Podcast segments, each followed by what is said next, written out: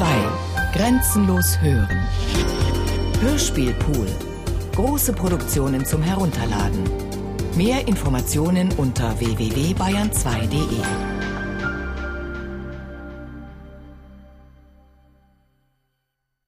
Der Amtsleiter beschreibt die jüngsten Ausfälle. 14 Mitarbeiter seien seit der letzten Registratur nicht mehr erschienen. Einige davon hätten sich selber als SMS-Fälle angezeigt, aber nur einer habe den vorschriftsmäßigen Weg gewählt und sich einem der Therapiezentren auf den künstlichen Inseln in der Ostsee zuweisen lassen. Seit dem offiziell festgestellten Ausbruch von SMS in Europa Nord habe das Amt einen Verlust von 26 Prozent seiner Mitarbeiter zu verzeichnen. Zwar würden er und seine Vertrauten, in Übereinstimmung mit den Gesetzen natürlich, Tag und Nacht versuchen, neue Kräfte zum Amtsdienst zu gewinnen, doch die Erfolge seien spärlich. Auf manchen Straßen der Altstädte und in den Wohntunnels der neuen unterirdischen Viertel könnten sich Angehörige der Verwaltungsstreitkräfte kaum noch sehen lassen. Man müsse sich unter den verbleibenden Mitarbeitern auf steigende Arbeitsbelastungen einstellen. Mittlerweile, so der Amtsleiter weiter, gäbe es keinen Zweifel mehr, dass das Auftreten von SMS im Zusammenhang mit der Zündung der ersten Atembomben Mitte der 60er Jahre stehe. Selbst jahrelange Skeptiker dieser Theorie seien mittlerweile davon überzeugt, dass es der massenhafte Einsatz von Atembomben gewesen sei, der die erste Generation von SMS-Kranken hervorgebracht habe. Europa Nords freiwilliger Verzicht auf die Nutzung der Atemtechnologie, insbesondere natürlich dem Airbombing, seien richtig gewesen. SMS bedrohe den Zusammenhalt und die innere Verfassung des Staates. Der Amtsleiter macht eine Pause. Den Rechtsfrieden. Einer seiner inneren Mitarbeiter tritt an ihn heran, flüstert ihm etwas ins Ohr. Vor dem Fenster werden dunkelgraue Wolken von schwarzen Rauchwolkenmassen überlagert und es wird noch etwas dunkler im Versammlungsraum. Es scheinen wieder besonders düstere Tage anzustehen, normal für den Winter in Europa Nord. Inspektor Lohmeier, in der drittletzten Reihe kann sich nicht mehr genau erinnern, wo er die immer noch nahezu volle Tube mit der belgischen Atempaste hingelegt hat. Irgendwo unter der P-Ablage hinten in der Registratur muss es gewesen sein, die er aufsucht, wenn er zwischendurch einen frischen Aufstrich benötigt und es sich nicht gerade anbietet, das strenge Verbot zu brechen und Atempaste in seiner Amtsbox zu konsumieren. Er beobachtet den Amtsleiter, Lohmeier selbst hat nie eine Atembombenexplosion erlebt, wohl aber kennt er Aufzeichnungen und Berichte, weiß, welch orgiastische Euphorie die Zündung der ersten Atembomben ausgelöst und damit die finstere Epoche der 30er und 40er Jahre abgelöst hatte, der Zeit nach dem Scheitern sämtlicher Versuche zu so etwas wie geplantem gemeinsamen Handeln zu kommen und in der die gesamte Menschheit wie ein rückfällig gewordener Drogensüchtiger alle Vorsätze in einem amnetischen Nirvana versenkte, um wieder mit voller und blinder Kraft dem alten Grundprinzip ihrer Zivilisation, der Verbrennung, zu huldigen. Gleichzeitig wurde die industrielle Gewinnung und der Vertrieb von Sauerstoff aus Meerwasser zu einer profitablen Unternehmung, deren wirtschaftliche Ergebnisse die der Ölindustrie zu überflügeln begannen. War doch bald niemand mehr ohne individuelles Atemgerät unterwegs, von den zentralen Sauerstoffversorgungen in sämtlichen Gebäuden und Sauerstoffpumpen in allen Fahrzeugen ganz abgesehen. Die Inder waren dann die ersten, die eine Atembombe zündeten. Danach folgte der erfolgreiche Versuch Brasiliens über Sao Paulo, Chinas Peking-Bombe und schließlich versuchten fast alle Regierungen auf der Welt, in Besitz der Atembombentechnologie zu kommen. Deren Handhabung und dauerhafte Nutzung erschien schließlich als das einzige Mittel, das Überleben in den unaufhörlich wachsenden Megastädten zu sichern. Während der Amtsleiter weiter über die Auswirkungen der weltweiten SMS-Epidemie spricht und ausführt, welche neuen Regelungen jüngst in Kraft gesetzt worden waren, um den Verwaltungsbetrieb aufrechtzuerhalten, denkt der Inspektor darüber nach, dass es ihm leicht möglich wäre, sich aus der Versammlung zu stehlen, sich auf der Toilette aus seinem Dienstanzug zu schälen, um sich etwas Gutes zu tun.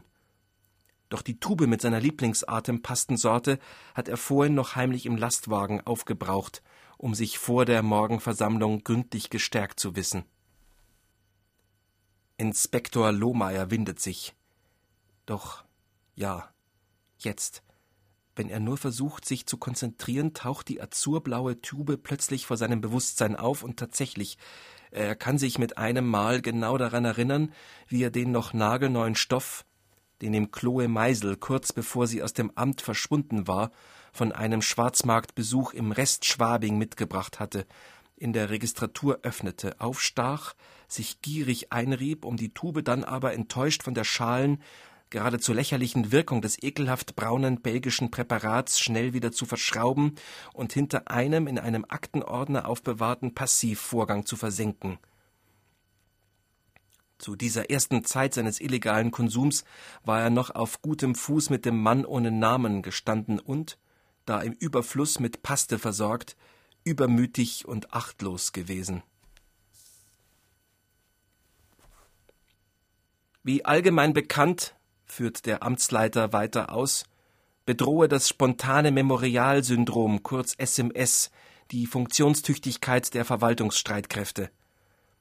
Jeder Mitarbeiter der Verwaltung kämpfe mit den Einreichungen der SMS-Organisationen, deren Mitglieder Vorgänge in der Vergangenheit, die von Verwaltungsseite längst erledigt und abgelegt seien, wieder aufrollten. Kleine und kleinste Fehler der Verwaltung würden aufgespürt und Vorgänge, die abgeschlossen waren, würden angefochten, angezweifelt und unterminiert.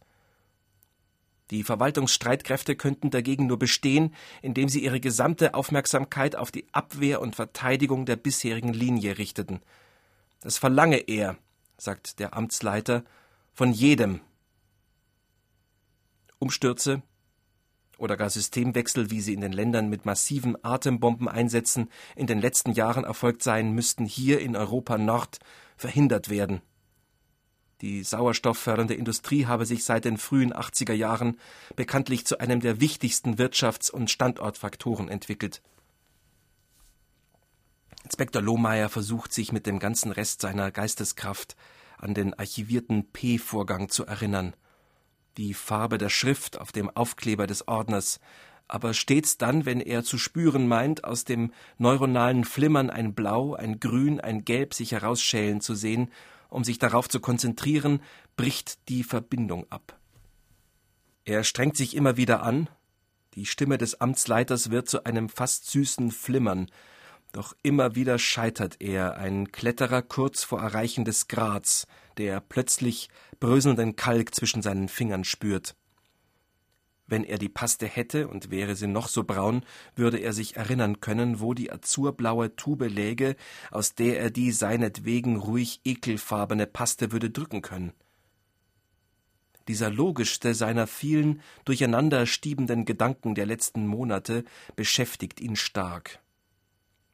Mit einem Mal, da Logik und Zusammenhang auftauchen und er sich irgendwie trotzdem nicht zurechtfindet, kommt er sich fast wirklich vor, wirklich in jenem Sinn des Schmerzes, wenn er sich unten an der Straße in jenem Block, von dem er einen Übernachtungsmöglichkeitsschein zweiter Klasse besaß, spät nachts illegale Übertragungen im Hinterzimmer seines Lieblingsimbiss-Kiosks ansah.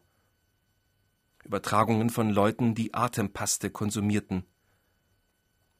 Er liebte die Übertragungen, obwohl sie ihn, da er nichts fühlen konnte, auch sehr unglücklich sein ließen.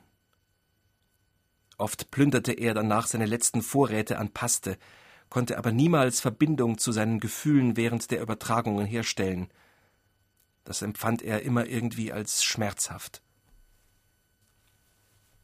Nach einer Weile, wie lange sie schon währt, weiß er nicht, versteht er, dass das warme Gefühl an seinem Oberarm davon herstammt, dass Olivia Blasse, deren schwarz geschminktes Gesicht ihm seit einem unbestimmten Zeitraum angenehm aufgefallen ist, vielleicht seit der letzten Abschreibungsroutine, was er aber nicht genau sagen kann, versucht, ihm den Stapel mit Fragebogen zu überreichen, von dem er sich einen nehmen soll, um den Rest an seinen Nachbarn rechts von ihm weiterzugeben.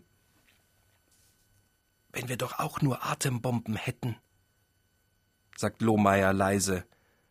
Nickt Olivia zu, sie scheint auch zu lächeln. Nein, ganz sicher, sie lächelt. Ob sie ihn verstanden hat, kann er nicht erkennen, denn ohne ein Wort beginnt sie, sich mit ihrem Fragebogen zu beschäftigen. Wissen Sie, was das spontane Memorialsyndrom in Klammern SMS ist? lautet die erste Frage. Seine spontane Idee, Nein anzukreuzen, erschreckt Lohmeier. Der Kohlestift in seiner Hand zittert über dem Kästchen. Alle seine Kollegen um ihn herum sind mindestens schon beim ersten Drittel der ersten Seite des Fragebogens angekommen. Olivia direkt neben ihm scheint sogar schon am Ende angekommen zu sein. Endlich beantwortet er die erste Frage. Ja. Dann wütet er mit seinen Kreuzen umher, verneint, irgendjemanden mit SMS zu kennen oder jemals eine unter SMS leidende Person gesehen oder erlebt zu haben, kann aber nicht einfach Ja oder Nein ankreuzen, sondern leidet in schwebender Unsicherheit.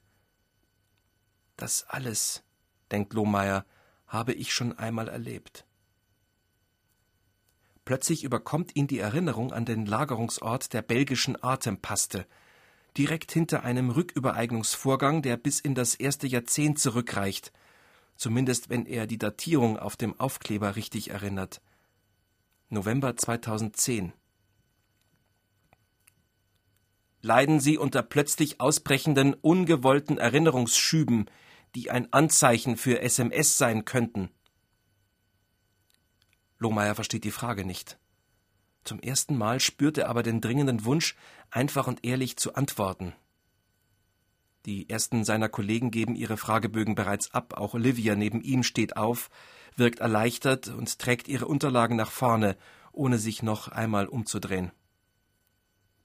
Wieder sieht er den alten Aktenordner vor sich, gestochen scharf, vermeint auch das azurblaue Blitzen der belgischen Tube zu ahnen, doch als er sich schärfer konzentrieren will, überrollt es ihn, das Blau sprüht auf, breitet sich aus, übernimmt das Bild, wird ein Himmelsblau, so strahlend, wie er es noch nie gesehen hat. Ein Waldweg, durchfurcht von uraltem Wurzelwerk und Sonnenlichtstreifen und fast sogar etwas wie ein Gefühl bewegter frischer Luft auf seiner Haut. Lohmeier versucht einzuatmen, bewegt seine Lippen, als könnten sie die frische Luft tatsächlich schmecken.